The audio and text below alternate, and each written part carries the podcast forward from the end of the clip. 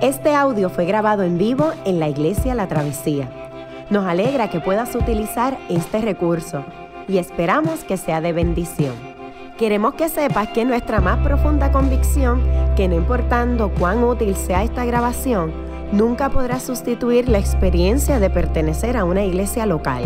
Sería un placer tenerte junto a nosotros en la travesía, pero de no poder ser así, nos gustaría ayudarte a encontrar una congregación donde puedas pertenecer y servir. Una vez más, nos alegra que puedas utilizar este recurso.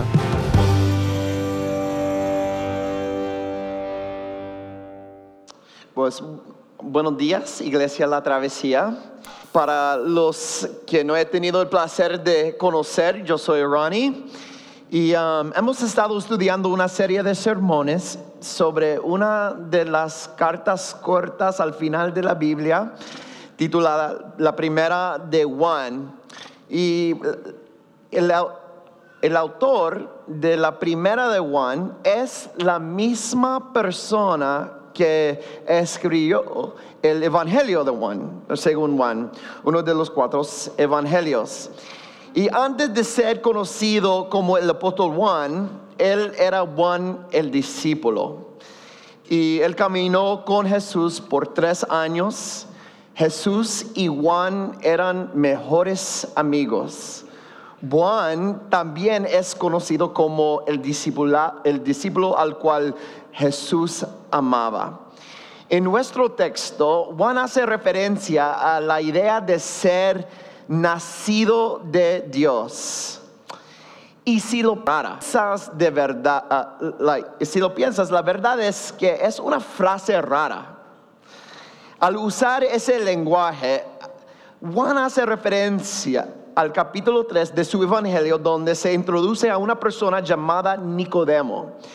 Eh, Nicodemo es un líder cívico, es un hombre educado y respetado. Durante la, conversación entre Jesús y Nicodemo, Jesús le dice, de veras, te aseguro que quien no nazca de nuevo, quien no nazca de nuevo, no puede ver el reino de Dios a pesar de que Nicodemo es una persona inteligente, no tiene idea de lo que Jesús le está hablando. Nicodemo, dice, ¿que cómo?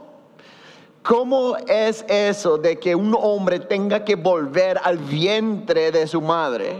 Porque eso como que no va para ningún lado.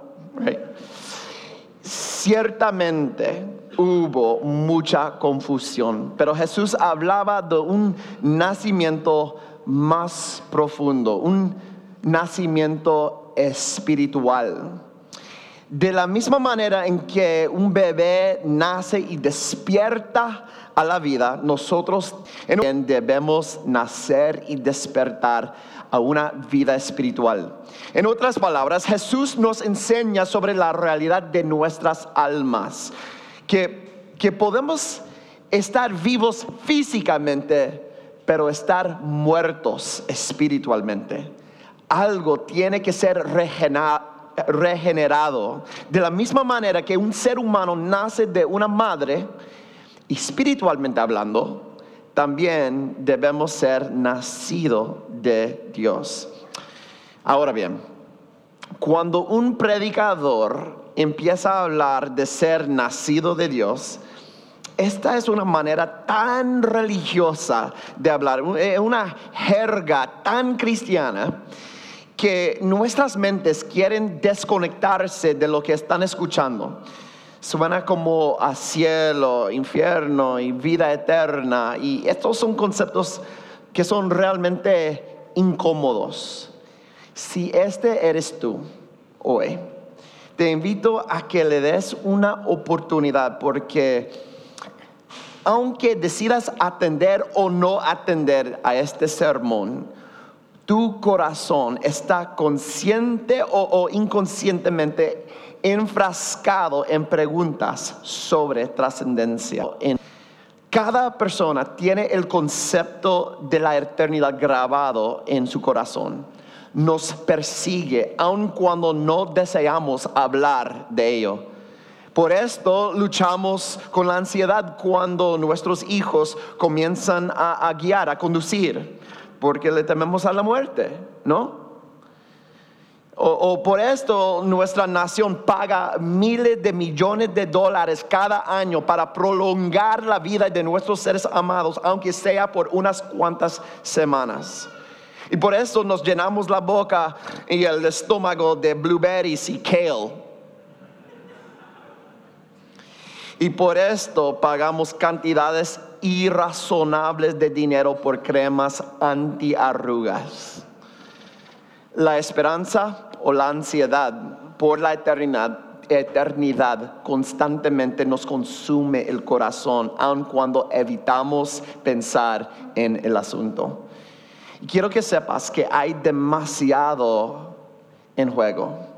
No estoy hablando simplemente de lo que te sucede cuando mueres. Estoy hablando de tu vida ahora mismo. Estoy hablando de tu comprensión fundamental de ti mismo. Hace unos años leí sobre un hombre que compró varios uh, en ruinas y la tierra no era muy apta, o sea, muy productiva, pero la compró como, inversión, ¿no? Eh, y lo hizo entendiendo que podía mejorarla, la compró y en el transcurso de 20 años de arduo trabajo, 20 años de invertir su propio dinero para que, le, para que la tierra fuera rentable, finalmente llegó al punto en el que podría obtener una ganancia modesta y luego la vendió.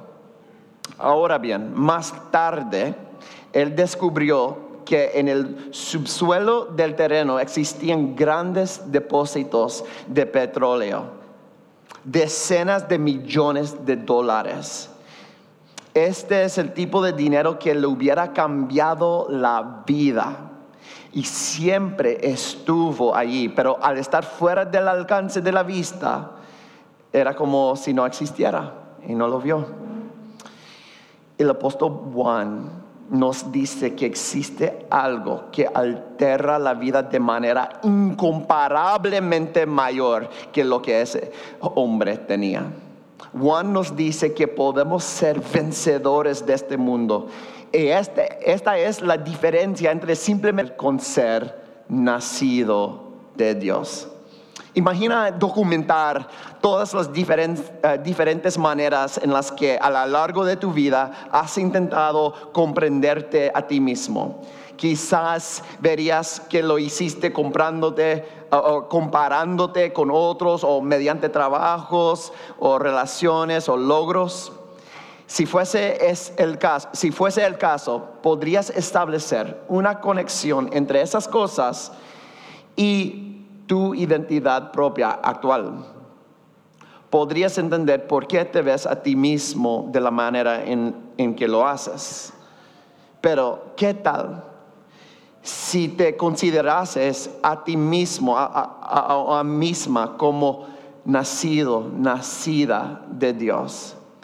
¿Qué tal si fuese, eh, que este fuera el ancla de tu identidad? Si lo fuera, lo transformaría y te haría crecer. Pues la Biblia siempre habla sobre este tema y por lo que en lugar de ignorarlo, vamos a aprender de Jesús esta mañana. Déjanos que la palabra de Dios nos interrumpa un poquito, ¿no? Eh, el pensamiento del apóstol Juan sobre este tema atraviesa por el lenguaje de nacido de Dios. Y entonces preguntaremos primero, ¿qué es nacido de Dios? ¿Cómo sabemos si somos nacidos de Dios? ¿Y cuál es el regalo, el don de ser nacido de Dios? Comencemos por preguntar, ¿qué significa nacer de Dios? Bueno, yo, ah, yo crecí en Houston, Texas, ustedes saben, en una familia decididamente católica. Y sabíamos que no éramos protestantes. Y no sé si esta fue tu experiencia, pero en mí como región del mundo existía una categoría adicional para ciertos protestantes. eran los, um, los uh, cristianos nacidos de nuevo, los born again Christian, inglés lo decimos. Entonces, para mí, haber nacido de nuevo era un cierto tipo de cristiano. Este término, uh, y este término no era un halago. se refería a personas que tal vez necesitaban una experiencia más emocional de Dios, un poco uh, rurales tal vez, jibarito, o sea, um, definitivamente no educadas o lógicas. Uh, describía al tipo de persona que necesitaba una comunidad de fe realmente más estricta y autoritativa acerca de las, costumbres sociales tipo fundamentalista. Y si soy honesto, probablemente pensé que los nacidos de nuevo uh, manejaron serpientes. Just saying. Pero luego me hice cristiano uh, y, comencé a leer la Biblia. Y lo que entendí rápidamente es que solo hay un tipo de cristiano. Para ser cristiano tienes que nacer de nuevo. Todos los cristianos deben ser nacidos de nuevo, no solo, no solo un tipo de cristiano. Este es el cristianismo. Esto, por supuesto, está explícito en la historia que mencioné con la introducción sobre Jesús y, Nicodemo. Pero en nuestro texto, en solo cinco versículos, Juan menciona la idea de nacer de Dios tres veces. En el verso 1, Juan dice así, todo aquel que cree en Jesús es el Cristo, um, que Jesús es el Cristo, es nacido Dios. Y todo aquel que ama al Padre, ama al que ha nacido de Él. Estos versículos son muy explícitos. Vinculan nuestra fe directamente con la realidad de haber nacido de Dios. Todo el que cree y confía en Cristo, pues cree porque ha nacido de nuevo. Todo el que ama al Padre, pues lo ama porque ha nacido de nuevo. La fe y el amor son evidencia de haber nacido de nuevo. Como Juan le gusta repetir sus términos una y otra vez, en el verso 4 dice así, porque todo lo que es nacido de Dios vence al mundo. Si vives en este planeta, este planeta quebrantado, pero lo haces con gracia, perseverancia y perdón, es porque naciste de nuevo. Creer en Jesús, amar a tu Padre Celestial, caminar con una trayectoria de vida humilde y victoriosa, todas estas cosas son evidencias de ser cristiano. Eh, pero el apóstol Juan dice que esto pasa porque has nacido de Dios. Has nacido dentro de una familia en la cual Dios es el Padre, ¿no?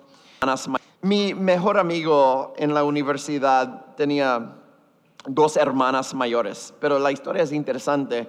Cuando mi amigo ah, tenía siete años, su hermana mayor tenía nueve, y sus padres adoptaron a una niña de, de las Filipinas que tenía doce años.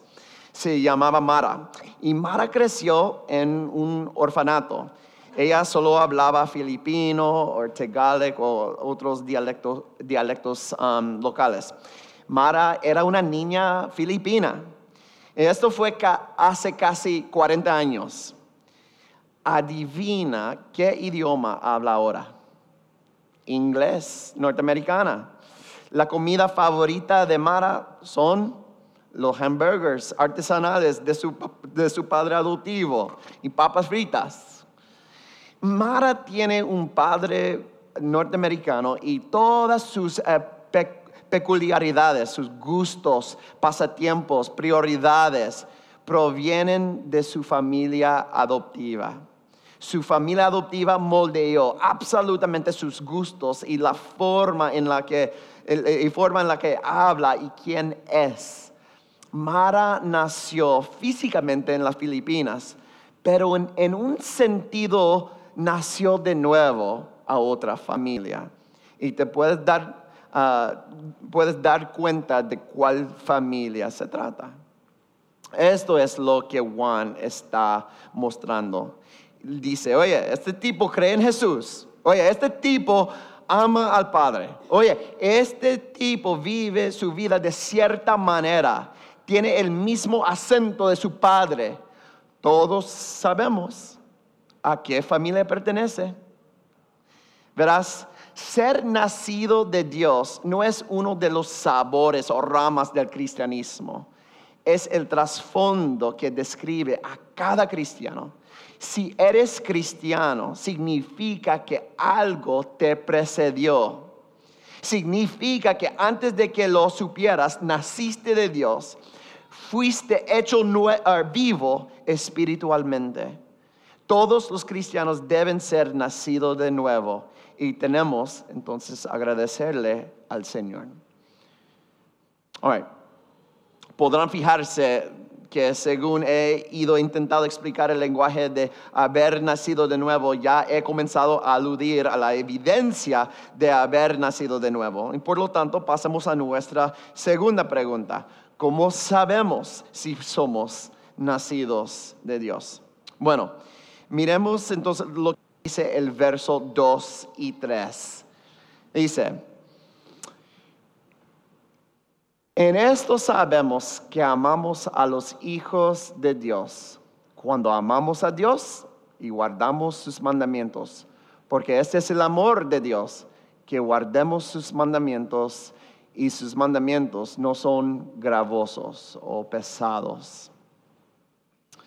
Él dice, así es, así es como se verían. Ama a Dios, ama a los nacidos de Dios, obedece sus órdenes esas órdenes no serán pesadas y entonces vencerás al mundo. Bueno, ¿alguna vez has soplado una bomba y una vez llena soltaste accidentalmente la punta y todo el dióxido de carbono caliente de tu propia respiración regresó a tus pulmones? Es horrible, déjenme decirles cuando dices, oye, ama a Dios, ama a los demás, obedece, obedece y asegúrate que no te sienta o, que se sienta bien fácil y vence al mundo, para mí se siente como si mi propio aliento invadiera mis pulmones. Es horrible. Y, traté de um, ser honesto conmigo mismo la semana pasada. ¿Qué parte, ¿Qué parte de esto es tan terrible? Creo que la parte de obedecer y no sentir que es agobiante. Esto es difícil de comprender para mí, aunque leemos todo el día los, mismos versos. Um, ¿Alguna vez has tenido un jefe que sentías que no, que no te entendía? ¿O pensaba que no era justo, una persona justa o que no estaba a tono con la realidad. Hace años yo tuve un jefe increíblemente inmaduro emocionalmente y creó un ambiente sumamente tóxico en la oficina. Y como resultado comencé a proyectar motivos sobre cada cosa que me pedía que hiciera si me pedía que comprara un tipo específico de, de, papel, asumía que esto era una crítica implícita de su parte sobre el papel que yo compré la vez anterior. Esto era realmente agobiante, una forma horrible de vivir.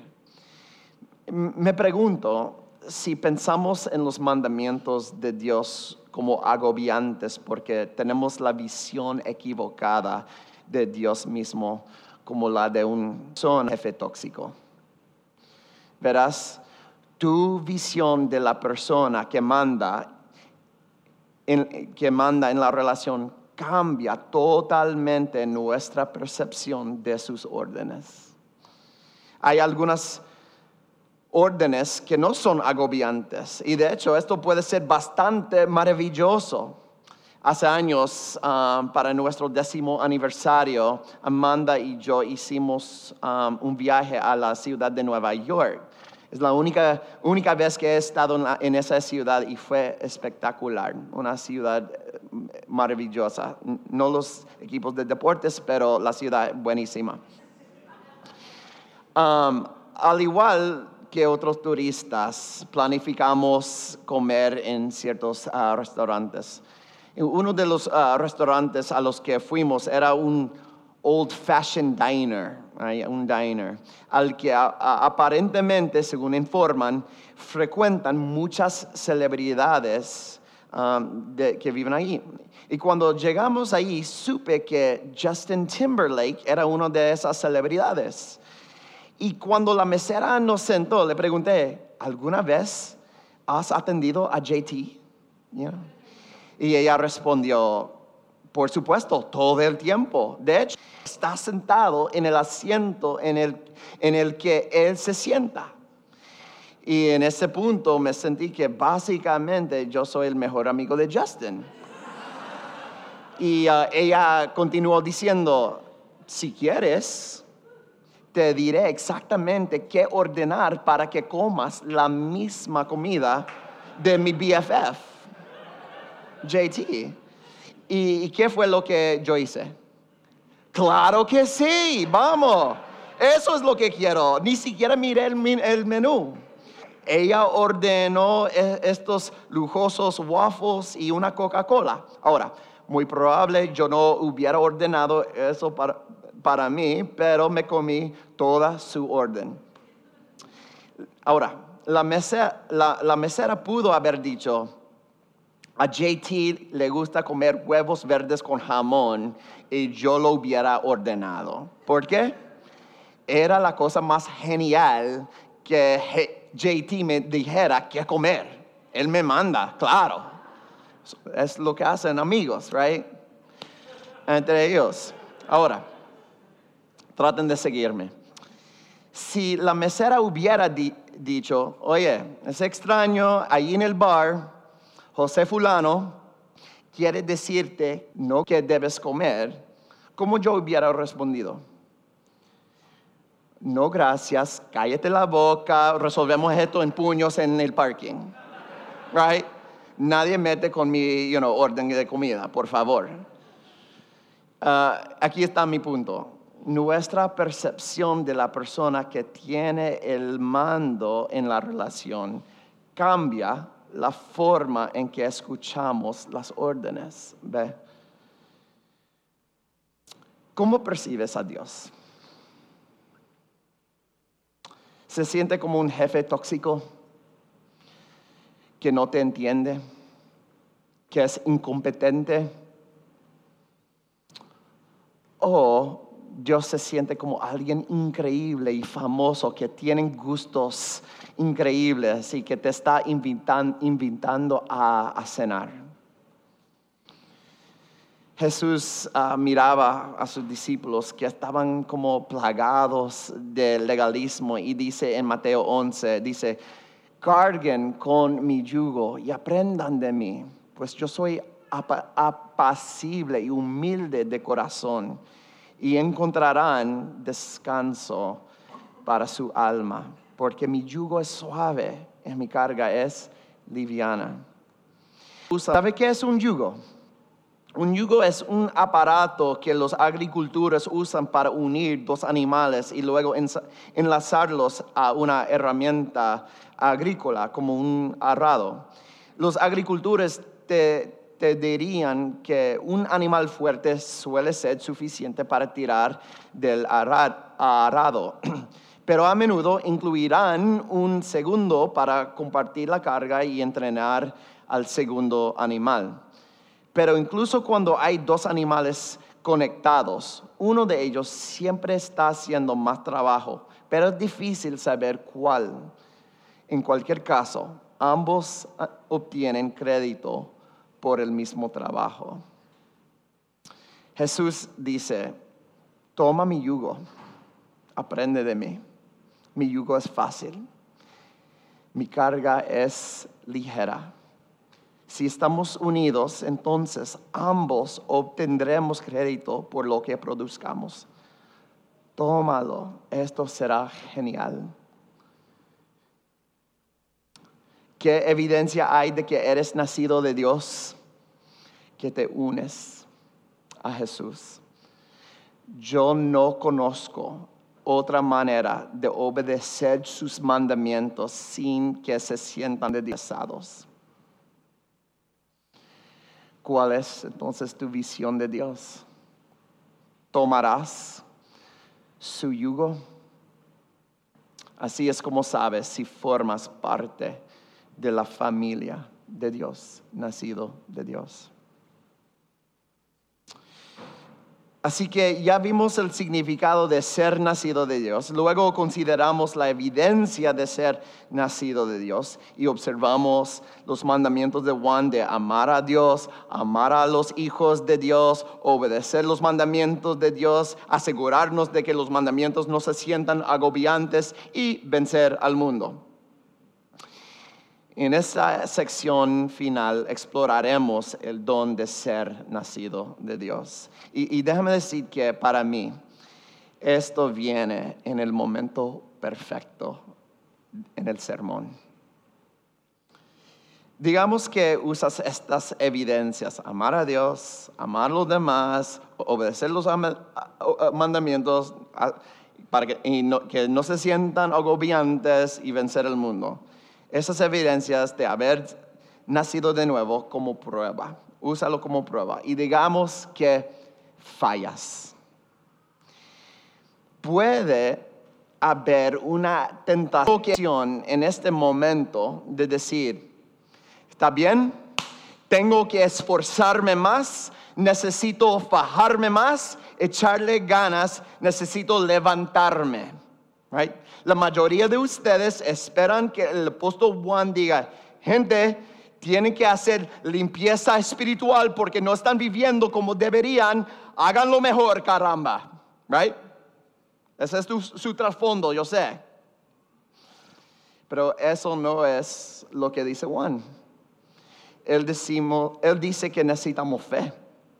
Mira el verso 4 porque todo lo que es nacido de Dios vence al mundo y esta es la victoria que ha vencido al mundo.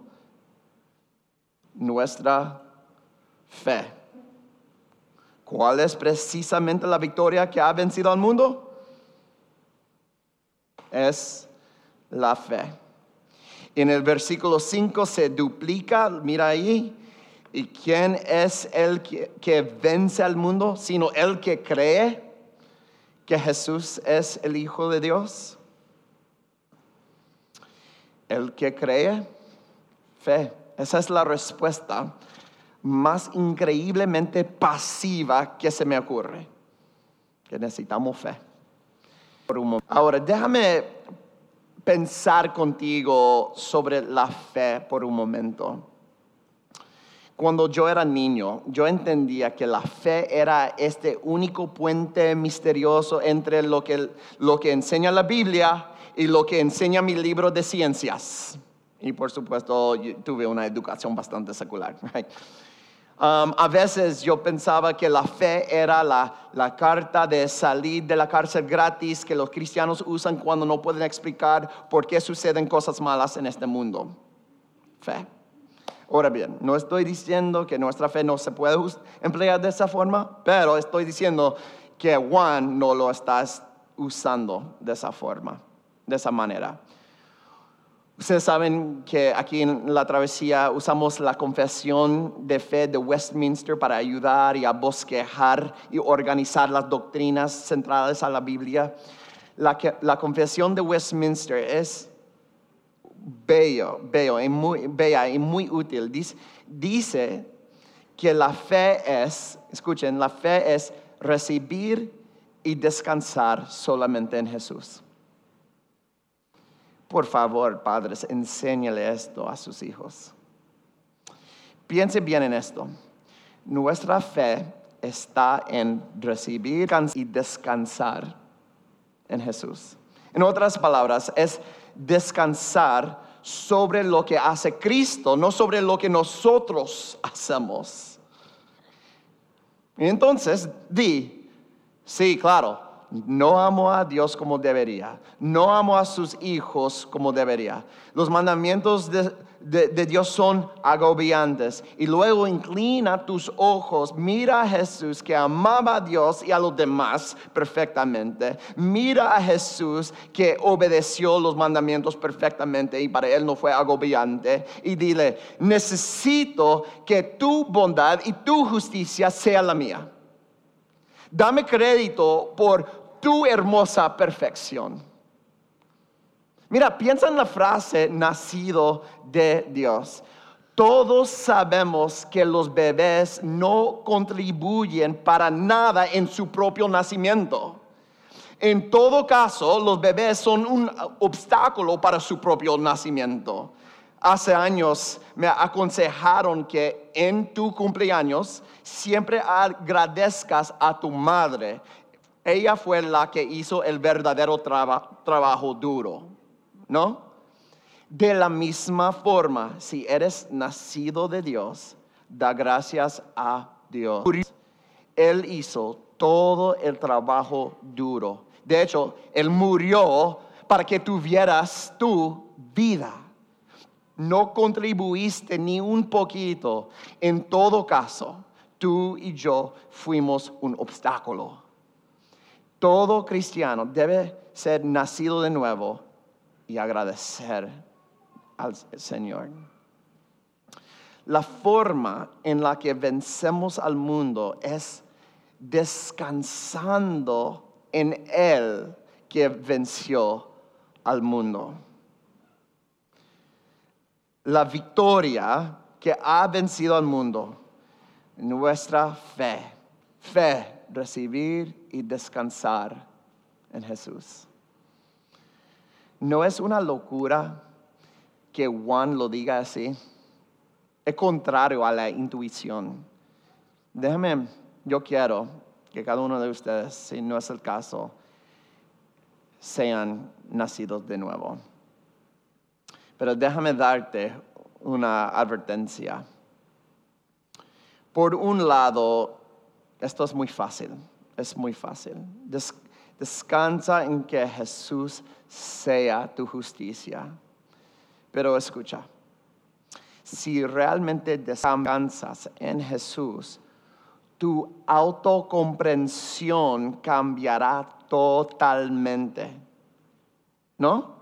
Mira, yo nací de Rosalinda García, mi mamá. Yo nací de Rosalinda.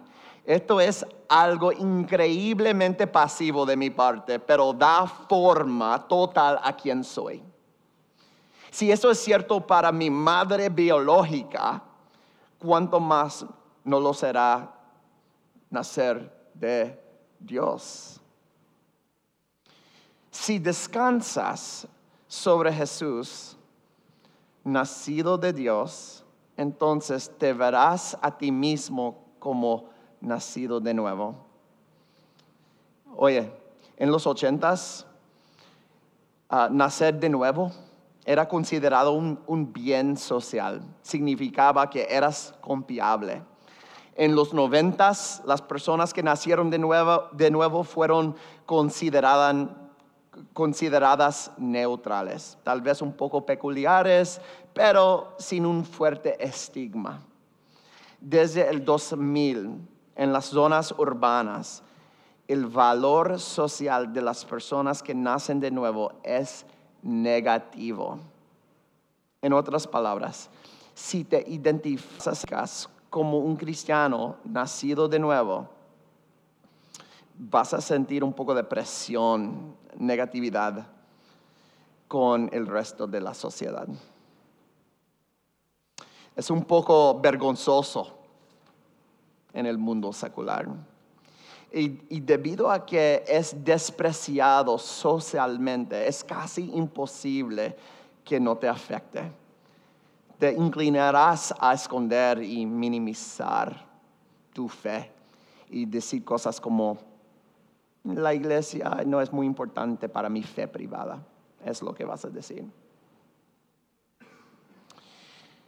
No lo hagas no te avergüences de tu acento. No te avergüences de tus prioridades. No te avergüences de tu familia, aunque somos un lío. La fe es pasiva, pero es difícil. Deja que moldee tu vida. Solo hay una razón para creer en el cristianismo y dejar que moldee tu vida, porque es la verdad. Déjame ah, terminar con una historia. un pastor llamado Drew Sokol habló recientemente sobre el proceso que pasó su madre para encontrar a su padre biológico. Ella era adoptada y nunca supo su identidad. Y ese proceso le dio un poco de miedo porque había conocido a otros dos hombres que creyó que era su, padre, pero ah, resultaron ah, no serlo. Pero se topó con una nueva información que la llevó a creer que finalmente lo había encontrado. Ahora bien, la madre de Drew Sokol no tenía la información de contacto de este hombre, pero sí recibió información del correo electrónico de una de las tres hermanas que eran hijas de este hombre. Y entonces ella les escribe y dice, no quiero alarmarlas, pero creo que podríamos ser hermanas. Me encantaría conocerlas y si están dispuestas hacernos una prueba de ADN para confirmarlo una hermana estuvo de acuerdo, pero las otras dos hermanas estaban más eh, resistentes. Eh, estas mujeres también tuvieron una infancia, niñez difícil, al igual que la madre de Drew. Pero la, hermana, ah, la primera hermana dijo, veamos qué dice la prueba de ADN. si resulta negativo, te deseamos todo lo mejor, pero mejor seguimos cada cual nuestro camino. Pero si resulta positivo, positivo, queremos darte la bienvenida a nuestra familia. Bueno, la prueba resultó positiva.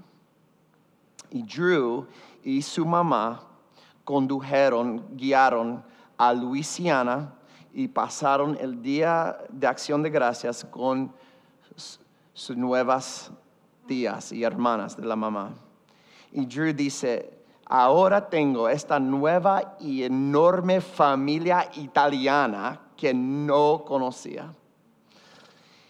En la, en la cena escucharon ellos seis horas de historias familiares y ahora esas historias son sus historias Pero Drew se dio cuenta de esto. La verdad y la validez de esas historias ahora están dando forma y cambiando su vida y la de su madre. Su madre está inmersa en una nueva historia, con una nueva familia, y esta está cambiando su mundo de adentro hacia afuera. Nacer de nuevo, nacer de Dios es así. Quizás has vivido toda tu vida y luego descubres que tu Padre está en el cielo y tu Padre tiene un hijo y ese hijo hizo todo lo posible para tenerte en la familia, incluso murió por ti. Todos, el Padre, el Hijo, te aman y esa sagrada historia de amor puede alterar fundamentalmente tu comprensión de ti mismo, de ti misma. Quiero que conozcas esa historia. Quiero que conozcas ese amor. Es como un depósito de riqueza profundo en el subsuelo del terreno que siempre ha estado ahí, pero que finalmente descubriste, puede alterar y cambiar tu vida por completo si se lo permites. Amén. Amén. Qué bueno que pudiste escuchar esta grabación. ¿Qué tal si la compartes con otros?